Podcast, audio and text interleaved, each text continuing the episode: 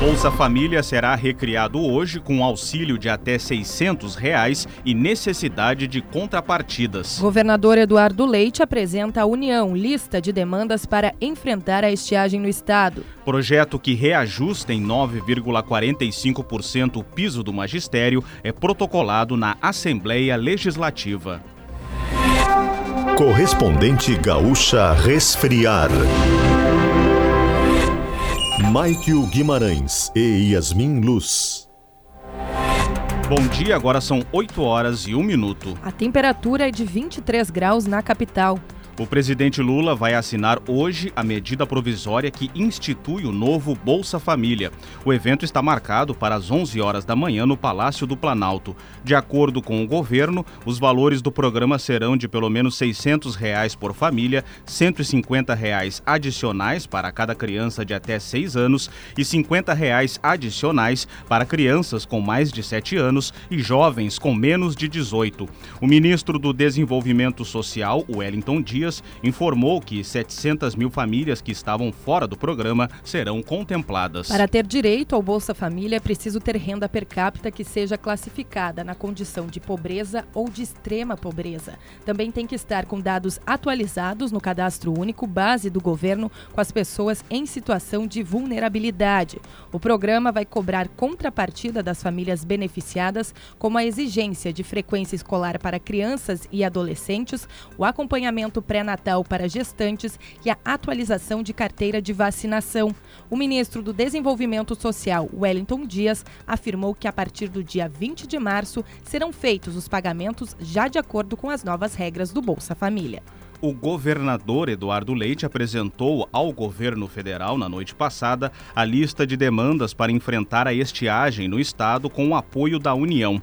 O chefe do Executivo Gaúcho foi recebido pelo secretário especial de Assuntos Federativos da Secretaria de Relações Institucionais, André Ceciliano.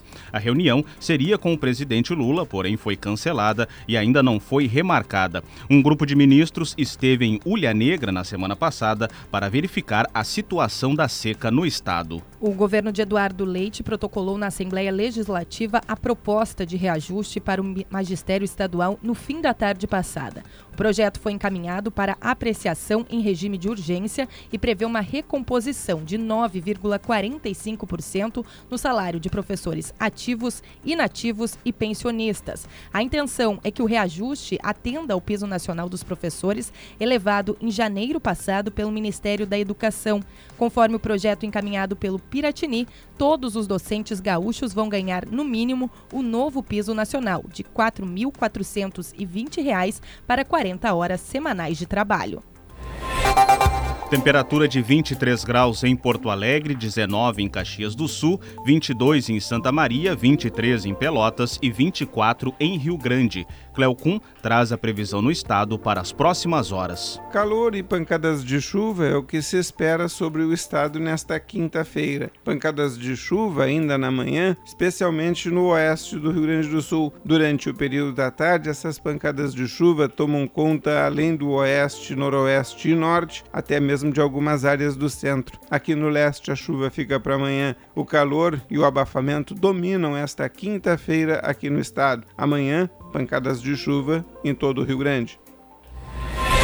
Verão combina com geladeira portátil resfriar, sua companheira em qualquer lugar. Os 24 trabalhadores que estavam em uma segunda pousada interditada pela prefeitura e pelos bombeiros em Bento Gonçalves, na Serra, passaram a noite passada em um hotel. Eles chegaram no Hotel Pietá, em Garibaldi, no final da, da noite passada.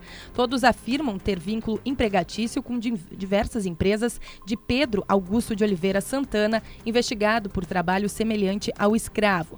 Eles atuavam tanto na safra de uva quanto no apanho de frangos e relataram jornada excessiva excessiva de trabalho e pagamentos com valor abaixo do prometido. A pousada em que os trabalhadores estavam foi interditada por irregularidades com a prefeitura, como a falta de habite-se. Segundo os bombeiros, o local apresentava risco de incêndio. Conforme a prefeitura de Bento Gonçalves, ainda não há confirmação se o local onde os trabalhadores estavam tinha contrato de alojamento, como ocorrido na primeira pousada, alvo da operação na última semana e onde foram resgatados 200 207 trabalhadores na safra da uva. Ainda nesta edição, Canoas registra 14 homicídios em duas semanas. 20 milhões de argentinos ficam sem energia elétrica. A Resfriar é a maior fabricante de geladeiras e climatizadores automotivos do Brasil. Acesse resfriar.com.br e conheça todos os produtos. Pessoas com idade a partir de 75 anos podem receber a dose da vacina bivalente contra a Covid-19 na capital a partir desta quinta-feira. Também inicia hoje a aplicação da, das doses para imunocomprometidos com 30 anos ou mais. O atendimento ocorre em 36 unidades de saúde e no shopping João Pessoa. Pelo segundo dia consecutivo, a emergência adulta do Hospital de Clínicas de Porto Alegre mantém restrição no atendimento devido à superlotação. Desde ontem, apenas pacientes com risco de vida são atendidos. Trânsito. PR-116 em Canoas, devagar, desde a Praça do Avião rumo a Porto Alegre. Depois de São Leopoldo é onde a rodovia mais segura o motorista nesse sentido, até trecho da Zaida Jarros, já na capital. PR-448 está valendo bem como alternativa agora por causa disso. Trânsito lento no sentido bairro centro da Avenida Nilo Peçanha, em Porto Alegre, com a João Valig, devido a estreitamento de pista por obra no asfalto. E a irmão José Otão, bem lenta, da Garibaldi até a Sarmento Leite. Ali tem o acesso ao Colégio Rosário, lá adiante a sinaleira com a saída do túnel da Conceição, é um ponto que está segurando bastante o motorista também. Com o trânsito, Leandro Rodrigues. Um homem morreu na BR-386 em Marques de Souza, no Vale do Taquari, nessa madrugada. O Celta que ele dirigia saiu da pista, bateu na estrutura de uma placa e pegou fogo. Foi por volta das duas e meia, no quilômetro 319, sentido interior. De acordo com a Polícia Rodoviária Federal, o carro tinha placas de Teutônia. A vítima ainda não foi identificada. Começa nesta manhã o segundo júri pelo assassinato de Paola Correia, de 18 anos. A moradora da zona leste de Porto Alegre foi sequestrada e morta a tiros após ser obrigada a deitar dentro de uma cova na Lomba do Pinheiro. O crime aconteceu em maio de 2018. Um dos réus que será julgado é Natan Cirangelo, ex-namorado da jovem e apontado como mandante do crime. Os outros dois são Thaís Cristina dos Santos e Bruno Cardoso Oliveira. Um homem foi morto a tiros dentro de uma barbearia em Canoas, na região metropolitana. O crime ocorreu por volta das 6h20 da tarde na Avenida Santos Ferreira com a Severo da Silva, no bairro Estância Velha. De acordo com a Brigada Militar, dois homens chegaram de carro e efetuaram os disparos. O nome da vítima não foi divulgado. Até o momento, ninguém foi preso e a motivação do crime é apurada. Canoas chega agora a 14 homicídios nos últimos 15 dias. Em instantes, Lula, presidente Lula transfere a Agência Brasileira de Inteligência para a Casa Civil. Cerca de 20 milhões de argentinos ficaram sem energia elétrica nesta quarta-feira. Um incêndio em uma pastagem provocou interrupção da linha de transmissão e causou a paralisação de uma usina nuclear. De acordo com o jornal Clarim, foi o maior apagão dos últimos quatro anos. Por volta das 5 da tarde, cerca de 40% da Argentina permanecia sem luz e boa parte também sem água. O restabelecimento teve início a partir das 6 da tarde. Agora em Porto Alegre, 23 graus, 8 horas, 9 minutos. A Petrobras fechou 2022 contabilizando recordes de lucros e dividendos. A estatal vai distribuir uma cifra total de 215 bilhões de reais, mais do que o dobro do que foi pago em 2021.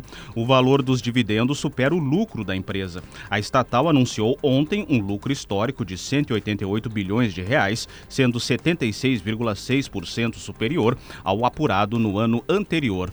O desempenho foi puxado pelos altos preços do petróleo petróleo e derivados no mercado internacional como desdobramento da guerra na Ucrânia. O presidente Lula transferiu a Agência Brasileira de Inteligência, a ABIN, para a Casa Civil. A decisão aparece em decreto publicado hoje no Diário Oficial da União. Antes, a ABIN integrava o Gabinete de Segurança Institucional. A agência é o principal órgão de inteligência brasileiro. Com a transferência para a Casa Civil, deixa de estar sob guarda-chuva de uma instituição comandada por um militar. Verão combina com geladeira portátil resfriar, sua companheira em qualquer lugar. Você encontra o correspondente Gaúcha Resfriar na íntegra, além do conteúdo completo das notícias e reportagens com fotos e vídeos em GZH. A próxima edição será às 12 horas e 50 minutos. Bom dia.